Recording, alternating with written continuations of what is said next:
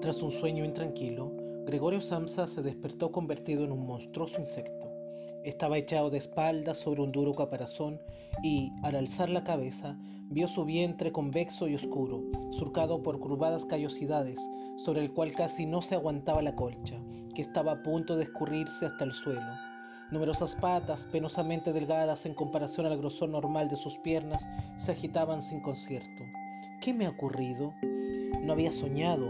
Su habitación, una habitación normal, aunque muy pequeña, tenía el aspecto habitual. Sobre la mesa había desparramado un muestrario de paños. Samsa era viajante de comercio y de la pared colgaba una estampa recientemente recortada de una revista ilustrada y puesta en un marco dorado. La estampa mostraba a una mujer tocada con un gorro de pieles, envuelta en una estola también de pieles, y que, muy erguida, esgrimía un amplio manguito, asimismo de piel, que ocultaba todo su antebrazo. Gregorio miró hacia la ventana, estaba nublado, y sobre el zinc del alféizar repiqueteaban las gotas de lluvia, lo que le hizo sentir una gran melancolía. Bueno, pensó, ¿y si siguiese durmiendo un rato y me olvidase de todas estas locuras?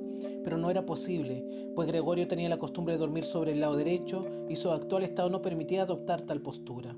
Por más que se esforzara, volvía a quedar de espaldas. Intentó en vano esta operación numerosas veces. Cerró los ojos para no tener que ver aquella confusión, agitación de patas, pero no cesó hasta que notó en el costado un dolor leve y punzante, un dolor jamás sentido hasta entonces.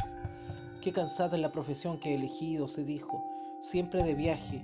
Las preocupaciones son mucho mayores cuando se trabaja fuera, por no hablar de las molestias propias de los viajes, estar pendiente de los enlaces de los trenes, la comida mala, irregular, relaciones que cambian constantemente, que nunca llegan a ser en verdad cordiales, y el asquentimientos, al diablo con todo. Sintió sobre el vientre un leve picor con la espalda, se deslizó lentamente más cerca de la cabecera de la cama para poder levantar mejor la cabeza, se encontró con que la parte que le picaba estaba totalmente cubierta por unos pequeños puntos blancos, que no sabía qué se debía, y quiso palpar esa parte con una pata, pero inmediatamente la retiró, porque el roce le producía escalofríos. Se deslizó de nuevo a su posición inicial. Esto levantarse pronto, pensó, le hace a uno desvariar. El hombre tiene que dormir, otros viajantes viven como pachás. Si yo, por ejemplo, a lo largo de la mañana vuelvo a la pensión para pasar a limpio los pedidos que he conseguido, estos señores todavía están sentados tomando el desayuno. Eso podría intentar yo con mi jefe. En ese momento iría a parar a la calle. Quién sabe, por los demás, si no sería lo mejor para mí. Si no tuviera que dominarme por mis padres, ya me habría despedido hace tiempo. Me habría presentado ante el jefe y le habría dicho mi opinión con toda mi alma se habría caído de la mesa. Sí que es una extraña costumbre de sentarse sobre la mesa y desde esa altura hablar hacia abajo con el empleado que, además por culpa de la sordera del jefe, tiene que acercarse mucho. Bueno, la esperanza todavía no está perdida del todo. Si alguna vez tengo el dinero suficiente para pagar las deudas que mis padres tienen con él, puedo tardar todavía entre 5 y 6 años, lo hago con toda seguridad. Entonces habrá llegado el gran momento. Ahora, por lo pronto, tengo que levantarme porque el tren sale a las 5 y miró hacia el despertador que hacía tic-taqueteaba hacia el armario. Dios del cielo, pensó. Eran las seis y media y las manecillas seguían tranquilamente hacia adelante. Ya habían pasado incluso la media, eran ya casi las menos cuarto. ¿Es que no habría sonado el despertador? Desde la cama se veía que estaba correctamente puesto a las cuatro. Seguro que también había sonado. Sí, pero ¿era posible seguir durmiendo tan tranquilo con ese ruido que hacía temblar los muebles? Bueno, Tampoco había dormido tranquilo, pero quizá tanto más profundamente. ¿Qué iba a hacer ahora? El siguiente tren salía a las 7. Para cogerlo tendría que haberse dado una prisa loca. El muestrario todavía no estaba empaquetado y él mismo no se encontraba específicamente espabilado y ágil, e incluso si consiguiese coger el tren no se podía evitar una reprimenda del jefe, porque el mozo los recados habría esperado en el tren de las 5 y ya hacía tiempo que habría dado parte de su descuido. Era un esclavo del jefe, sin agalla ni juicio. ¿Qué pasaría si dijese que estaba enfermo? Pero esto sería sumamente desagradable y sospechoso, porque Gregorio no había estado enfermo ni una sola vez durante los cinco años de servicio. Seguramente aparecía el jefe con el médico del seguro, haría reproche a sus padres por tener un hijo tan vago y se salvaría de todas las objeciones remitiéndose al médico del seguro, para el que solo existen hombres totalmente sanos, pero con aversión al trabajo. Y es que en este acaso ¿no tendrían un poco de razón? Gregorio, a excepción de una modorra realmente superflua, después del largo sueño, se encontraba bastante bien e incluso tenía mucha hambre. Mientras reflexionaba sobre todo esto con gran rapidez, sin poderse decidir a abandonar la cama, en este mismo instante el despertador daba las siete menos cuarto. Llamaron cautelosamente a la puerta que estaba a la cabecera de su cama. Gregorio, dijo la voz de su madre, son las siete menos cuarto. ¿No ibas a salir de viaje? Qué voz tan dulce. Gregorio se horrorizó al oír en cambio la suya propia, que era la de siempre, pero mezclada con un penoso y estridente silbido, que en el primer momento dejaba salir las palabras con claridad, pero al prolongarse el sonido de destrozarla de tal forma que no se sabía si se había oído bien. Gregorio querría haber contestado detalladamente y explicarlo todo, pero en estas circunstancias se limitó a decir, sí, sí, gracias madre, ya me levanto. Probablemente a causa de la puerta de madera no se notaba desde fuera el cambio en la voz de Gregorio, porque la madre se tranquilizó con esta respuesta y se marchó de allí. Pero merced a la breve conversación, los otros miembros de la familia se habían dado cuenta de que Gregorio, en contra de todo lo esperado, estaba todavía en casa, y ya el padre llamaba suavemente, pero con el puño, aún a las puertas laterales. Gregorio, Gregorio, gritó, ¿qué ocurre? Tras un instante insistió de nuevo con voz más grave, Gregorio, Gregorio.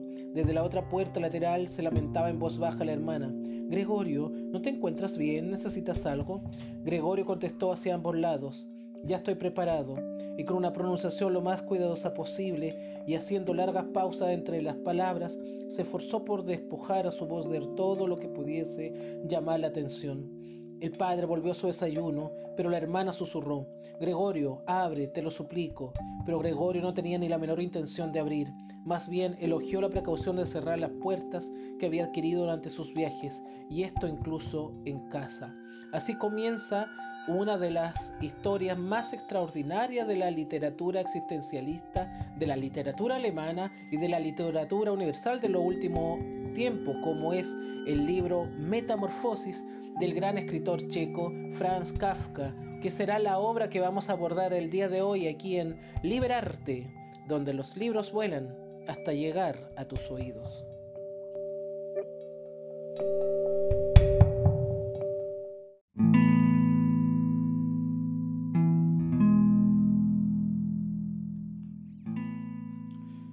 Franz Kafka nació en Praga en el año 1883 y murió en la ciudad de Kirolin en Austria en el año 1924. Escritor checo en lengua alemana cuya obra señala el inicio de la profunda renovación que experimentaría la novela europea en las primeras décadas del siglo XX. Frank Kafka dejó definitivamente atrás el realismo decimonónico al convertir sus narraciones en parábolas de turbadora e inagotable riqueza simbólica, protagonizadas por antihéroes extraviados en un mundo incomprensible.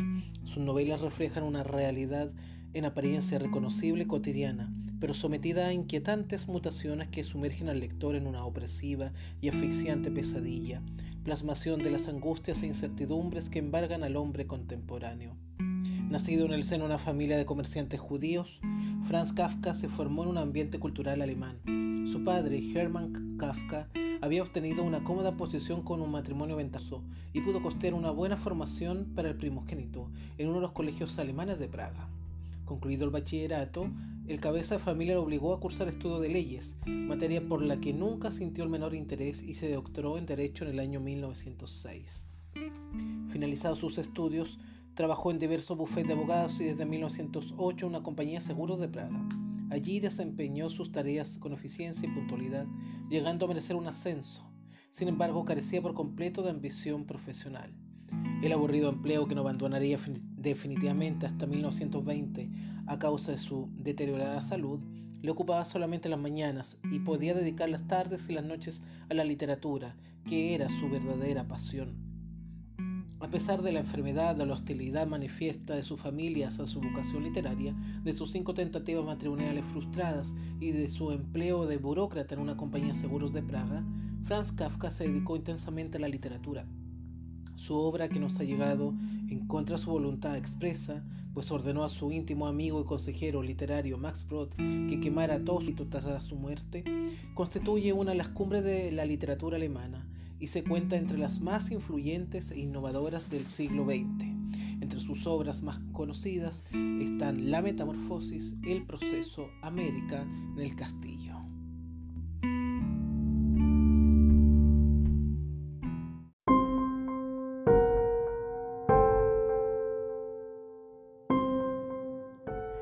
La novela breve La Metamorfosis del escritor checo Franz Kafka es una de las obras fundamentales para entender la nueva literatura que está surgiendo en Europa a mediados del siglo XX.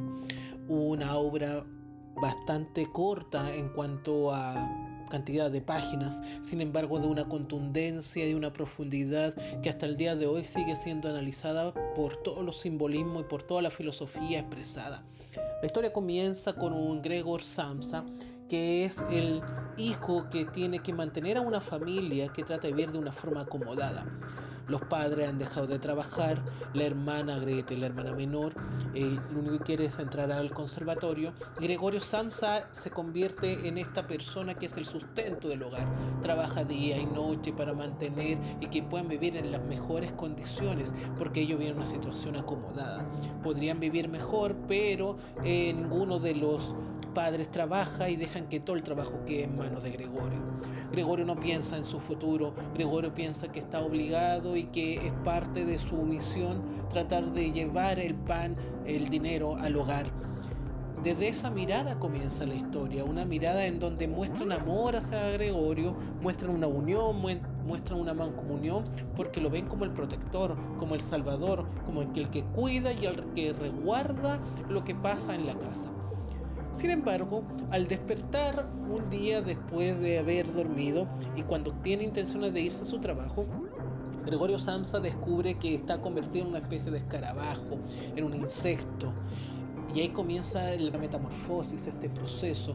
Es un relato fantástico donde nosotros por la verosimilitud tenemos que entender y comprender y creer que lo que nos está contando Franz Kafka es verídico, porque sabemos que en la realidad eso no es plausible. Sin embargo, vemos a través de este relato que el monstruo en el que se convierte Gregorio Samsa no es este monstruo que aterroriza a pesar de que a toda la familia le conmueve. El padre no puede soportar ver esta imagen, le lanza manzanas y una de las manzanas se le queda incrustada en la caparazón y que le provoca un daño que finalmente va a ser una de las causas de la futura muerte de Gregorio Samsa. La madre llora desconsoladamente, la hermana aborrece esa situación, pero empieza a sacar provecho de ella pues ahora la familia se da cuenta que están ante una gran vergüenza. Ya Gregorio Samsa no puede seguir trabajando, no puede haber nuevamente trabajo, no hay nuevamente una forma de sustentar la casa, las comodidades que tiene. Entonces, ¿qué hace la familia? La familia, en lugar de ayudar y proteger y buscar la manera de aliviar y de que Gregorio Samsa vuelva a ser una condición humana, lo aíslan en su cuarto, lo abandonan. Solamente la hija y la empleada tienen contacto directo con Gregorio Samsa. El padre no puede soportar verlo, la madre lo ve y se pone a llorar. Gretel aprovecha esa situación para convertirse en esta heroína, esta víctima que va y es la única encargada de cuidar y proteger a su hermano con la única intención de ser la consentida dentro de la familia. Estos padres que no trabajan deciden arrendar las piezas que sobran en su casa y a través del este arriendo pueden seguir mantener esta vida de lujo que estaban llevando. Gregorio trata de entender qué es lo que ha pasado, esta monstruosidad, esta bestialidad en la que está convertido, debido a qué causa, debido a qué origen fue lo que provocó esta situación. Tratando de comprender y de mencionar qué es lo que va a pasar con él, comienza a cuestionar su realidad, comienza a cuestionar la realidad del ser humano. Y aquí me detengo un instante, abandono un poco el libro para volver a un concepto que ya habíamos hablado en nuestro primer capítulo, en el capítulo dedicado a Frankenstein de Mary Shelley, en donde hablábamos de quién es el monstruo. El monstruo es esta aberración creada por el doctor Victor Frankenstein o el verdadero monstruo es el propio doctor Victor Frankenstein.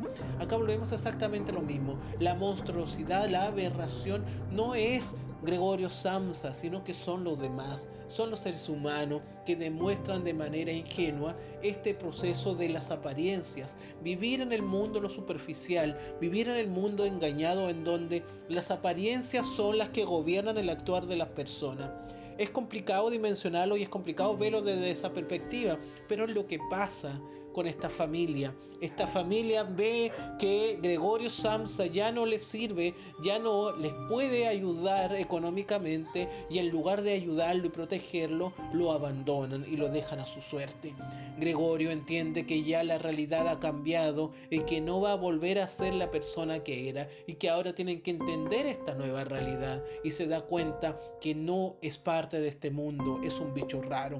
Y aquí voy a un segundo punto ¿Cuántas veces nosotros hemos sido también como la familia Gregorio Samsa, a los que piensan distinto, a los que se visten distinto, a los que actúan de forma distinta, a lo que es una convención social que trata de creer que es lo correcto y que es lo normalizado, ética, moralmente o valóricamente, nos deja de manifiesto que estamos frente a estos típicos bichos raros que solemos decir.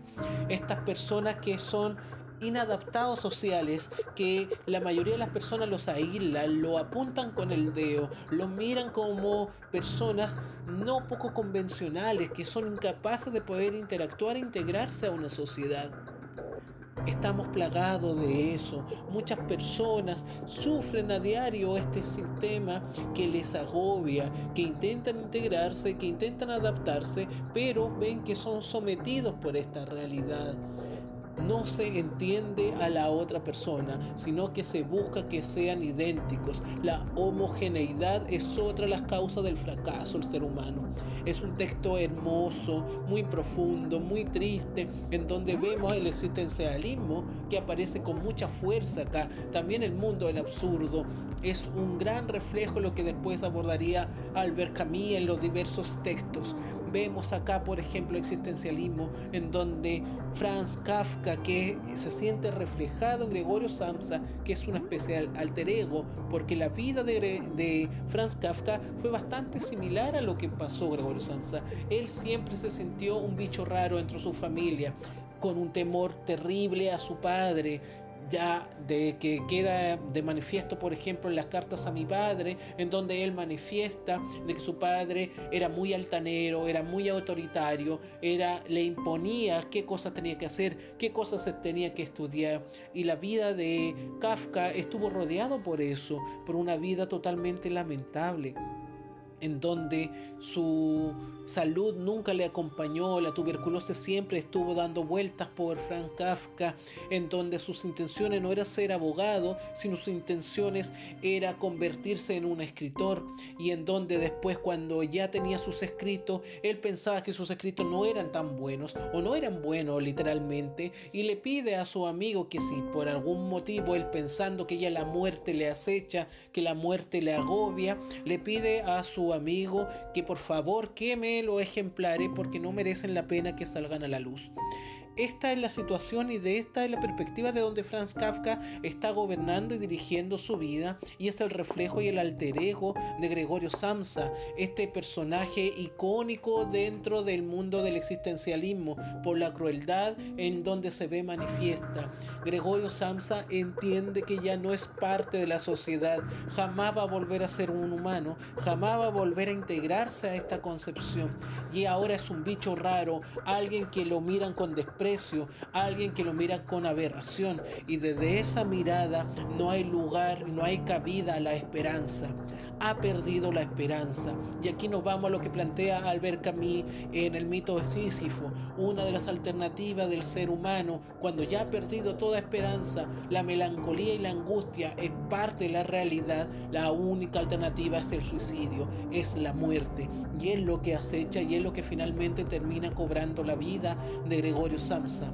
Samsa ve que su familia, tanto sus padres como su hermana, jamás le van a reconocer, jamás van a, hacer algo por él que no sea sentir lástima, furia o victimizarse para poder ser la heroína, como era el caso de Gretel. Por lo tanto, Samsa entiende que la única finalidad para poder descansar, porque jamás va a volver a ser humano, y para que su familia pueda descansar y pueda rehacer su vida, es morir.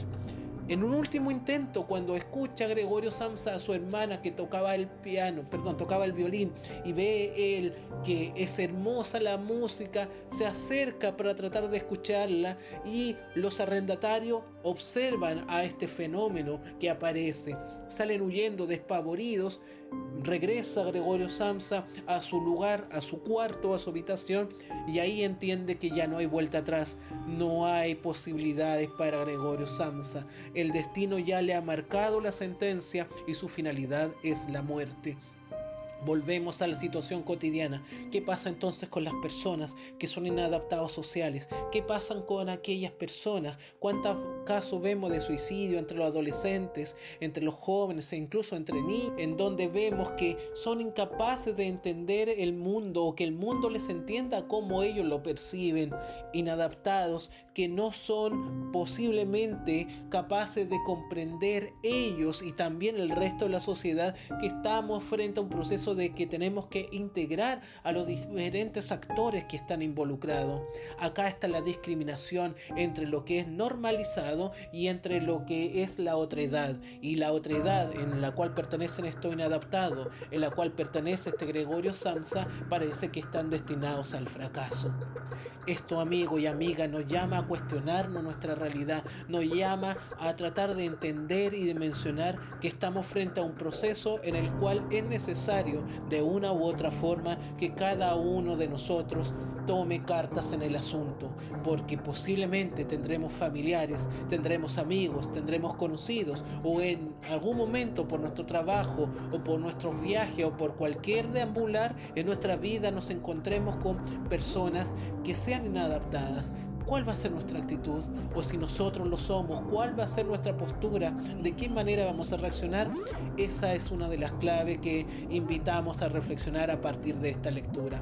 Es un relato bastante corto, bastante breve, pero que nos deja una gran anécdota y un gran mensaje de fondo de que es hay una diversidad en el ser humano. Entenderla es parte esencial de crecer como personas.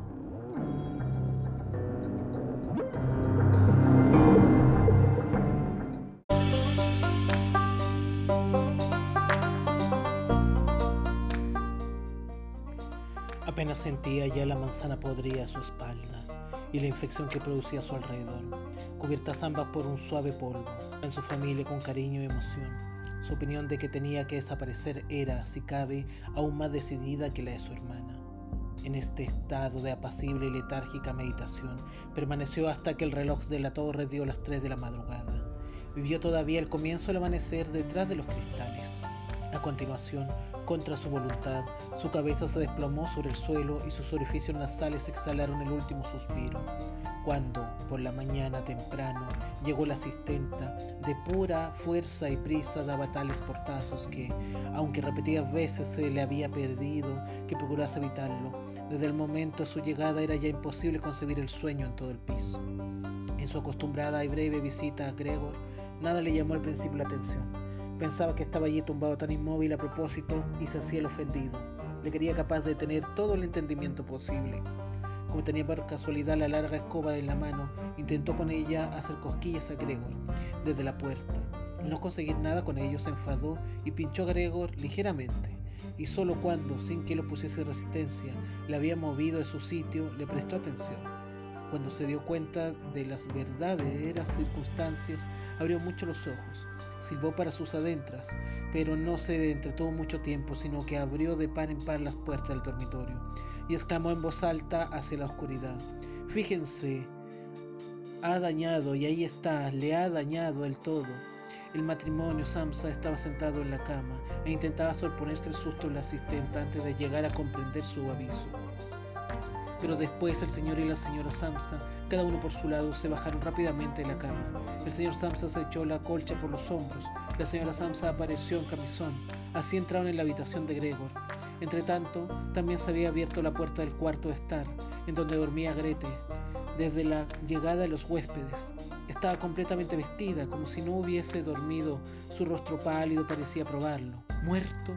dijo la señora Samsa, y levantó los ojos con gesto interrogante hacia la asistenta. A pesar de que ella misma podía comprobarlo, e incluso podía darse cuenta de ello sin necesidad de comprobarlo. Digo, allá, lo creo, dijo la asistenta, y como prueba empujó el cadáver de Gregor con la escoba un buen trecho hacia un lado. La señora Samsa hizo un movimiento como si quisiera detener la escoba, pero no lo hizo. Bueno, dijo el señor Samsa, ahora podemos dar gracias a Dios. se santiguó y las tres mujeres siguieron su ejemplo. Grete, que no apartaba los ojos del cadáver, dijo, mirad qué flaco estaba, y hacía mucho tiempo que no comía nada, las comidas salían tal como entraban. Efectivamente, el cuerpo de Gregor estaba completamente plano y seco. Solo se daban realmente cuenta de ello ahora que ya una otra distraía la mirada. Grete, ven un momento a nuestra habitación, dijo la señora Samsa, con una sonrisa melancólica. Y Grete fue al dormitorio detrás de los padres, no sin volver la mirada hacia el cadáver. La asistenta cerró la puerta y abrió del todo la ventana. A pesar de lo temprano la mañana, ya había una cierta tibieza mezclada con el aire fresco. Ya era finales de marzo. Los tres huéspedes salieron de su habitación y miraron asombrados a su alrededor, en busca de su desayuno. Se habían olvidado de ellos. ¿Dónde está el desayuno? preguntó de mal humor el señor de en medio a la asistenta. Pero ésta se colocó el dedo en la boca e hizo a los señores apresurar silenciosamente, señales con la mano para que fueran a la habitación de Gregor. Así pues, fueron y permanecieron en pie con las manos en los bolsillos sus chaquetas, algo gastadas, alrededor del cadáver en la habitación de Gregor, ya totalmente iluminada. Entonces abrió la puerta del dormitorio y el señor Samsa apareció vestido con su librea y de un brazo su mujer y del otro su hija. Todos estaban un poco llorosos. A veces Grete apoyaba su rostro en el brazo del padre. Salgan ustedes de mi casa inmediatamente, dijo el señor Samsa, y señaló la puerta sin soltar las mujeres. ¿Qué quiere usted decir? Dijo el señor de en medio, algo aturdido, y sonrió con cierta hipocresía. Los otros dos tenían las manos en la espalda y se la frotaban constantemente una contra otra, como si esperaran con alegría una gran pelea que tenía que resultarles favorable. Quiero decir exactamente lo que digo, contestó el señor Samsa. Se erigió en bloque con sus acompañantes hacia el huésped. Al principio éste se quedó allí en silencio y miró hacia el suelo, como si las cosas se dispusieran en un nuevo orden de su cabeza. Pues entonces nos vamos, dijo después, y levantó los ojos hacia el señor Samsa, como si en un repentino ataque de humildad le pidiese incluso permiso para tomar esa decisión. El señor Samsa solamente asintió brevemente, varias veces, con los ojos muy abiertos. A continuación, el huésped se dirigió en efecto a grandes pasos hacia el vestíbulo. Sus dos amigos llevaban ya un rato escuchando con las manos completamente tranquilas y ahora daban verdaderos brincos tras él, como si tuviesen miedo de que el señor Samsa entrase antes que ellos en el vestíbulo e impidiese el contacto con su guía. Ya en el vestíbulo los tres cogieron sus sombreros del perchero, sacaron sus bastones de la bastonera, hicieron una reverencia en silencio y salieron de la casa. Con una desconfianza completamente infundada, como se demostraría después, el señor Samsa salió con las dos mujeres al rellano. Apoyados sobre la barandilla, veían como los tres lenta pero constantemente bajaban la larga escalera. En cada piso desaparecían tras un determinado recodo y volvían a aparecer a los pocos instantes. Cuando más abajo estaban, tanto más interés perdía la familia Samsa por ellos, y cuando un oficial carnicero con la carga en la cabeza en una posición orgullosa se le acercó de frente y luego, cruzándose con ellos, siguió subiendo. El señor Samsa abandonó la barandilla con las dos mujeres y todos regresaron aliviados a su casa. Decidieron utilizar aquel día para descansar e ir de paseo. No solamente se habían ganado esta pausa en el trabajo, sino que incluso la necesitaban a toda costa. Así pues se sentaron a la mesa y escribieron tres justificantes. El señor Samsa a su dirección, la señora Samsa al señor que le daba trabajo y Gretel al dueño de la tienda. Mientras escribían entró la asistenta para decir que ya se marchaba porque había terminado su trabajo por la mañana. Los tres que escribían solamente asintieron al principio sin levantar la vista. Cuando la asistenta nos señala de retirarse, levantaron la vista enfadados. ¿Qué pasa? preguntó el señor Samsa. La asistenta permaneció de pie junto a la puerta, como si quisiera participar a la familia un gran éxito, pero solo haría cuando se le interrogase con todo detalle. La pequeña pluma de avestruz colocada casi derecha sobre el sombrero, que desde que estaba a su servicio incomodaba al señor Samsa, se balanceaba suavemente en todas direcciones. ¿Qué es lo que quiere usted? preguntó la señora Samsa, que era de todos la que más respetaba a la asistenta. Bueno, contestó la asistenta, y no podía seguir hablando de puro sonreír amablemente. No tienen por qué preocuparse de cómo es hacerse la cosa esa de al lado. Ya está todo arreglado. La señora Samsa y Greta se inclinaron de nuevo sobre sus cartas como si quisieran continuar escribiendo. El señor Samsa, que se dio cuenta de que la asistente quería empezar a contarlo todo con todo detalle, lo rechazó decididamente con la mano extendida. Como no podía contar nada, recordó la gran prisa que tenía. Gritó visiblemente ofendida, adiós a todos. Se dio la vuelta con rabia y abandonó la casa con un portazo tremendo. Esta noche la despido, dijo el señor Samsa. pero no recibió una respuesta de su mujer ni de su hija, porque la asistenta parecía haber turbado la tranquilidad apenas recién conseguida. Se levantaron, fueron hacia la ventana y permanecieron allí abrazadas. El señor Samsa se dio la vuelta en su silla hacia ellas y las observó en silencio un momento. Luego las llamó, vamos, venid, olvidad de una vez las cosas pasadas y tened un poco de consideración conmigo. Las mujeres le obedecieron enseguida, corrieron hacia él, le acariciaron y terminaron rápidamente sus cartas. Después los tres abandonaron el piso juntos, cosa que no habían hecho desde hacía meses, y se marcharon al campo, fuera de la ciudad, en el tranvía. El vehículo en el que estaban sentados solos estaba totalmente iluminado por el cálido sol. Recostados como, cómodamente en sus asientos, hablaron de las perspectivas para el futuro y llegaron a la conclusión de que, vistas las cosas más de cerca, no eran malas en absoluto, porque los tres trabajos a este respecto todavía no se habían preguntado realmente unos a otros, eran realmente buenos y especialmente muy prometedores para el futuro pero la gran mejoría inmediata de la situación tenía que producirse naturalmente con más facilidad con un cambio de piso. Ahora querían cambiarse a un piso más pequeño y más barato, pero mejor ubicado y sobre todo más práctico que el actual, que había sido escogido por Gregor. Mientras hablaban así, al señor y la señora Samsa se le ocurrió casi al mismo tiempo, al ver a su hija cada vez más animada, que en los últimos tiempos, a pesar de las calamidades que había hecho palidecer sus mejillas, se había convertido en una joven lozana y hermosa tornándose cada vez más silenciosos y entendiéndose casi inconscientemente con las miradas, pensaban que ya llegaba el momento de buscarle un buen marido, y para ello fue como una confirmación de sus nuevos sueños y buenas intenciones, cuando al final de su viaje fue la hija quien se levantó primero y estiró su cuerpo joven.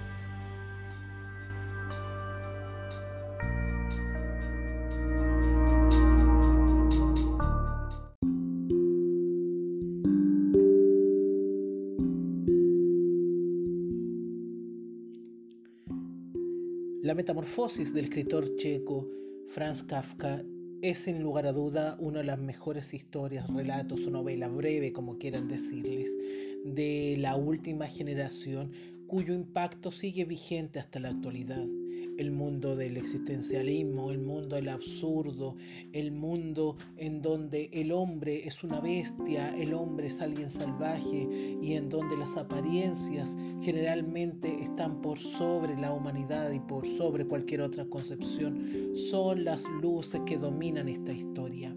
Es una historia preciosa, es una historia trágica, en donde el concepto de familia y el concepto del deber están, parece, determinado básicamente por el factor económico.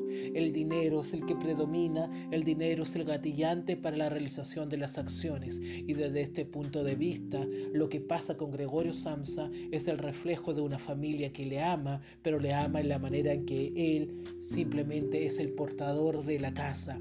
Y es que ya deja de ser ese portador, ya su preocupación, ya su cariño, ya su amor hacia Gregorio Samsa parece que cada vez se va desintegrando. Es una crítica ácida a este sistema actual, a esta sociedad en donde las apariencias hacen que cada uno viva su propia realidad, su propio metro cuadrado, y en donde parece que no hay cabida a las interpretaciones. Y también es un gran llamado de atención a ver el mundo desde otra mirada, a entender que no todos somos iguales, no todos somos idénticos, y en la diversidad está la fortaleza, la integración es parte No es posible que todavía sigan viendo a las personas como bichos raros, todas aquellas que no sean iguales a lo que la normalidad suele decretar de una sociedad. Hay muchas interpretaciones para sacar en torno a la metamorfosis, pero esa ya será misión de ustedes, queridos amigos y amigas. Y con esto concluimos un nuevo capítulo dedicado a esta gran obra del escritor Franz Kafka. Y nos vemos pronto nuevamente por acá en Liberarte, donde los libros vuelan hasta llegar a tus oídos.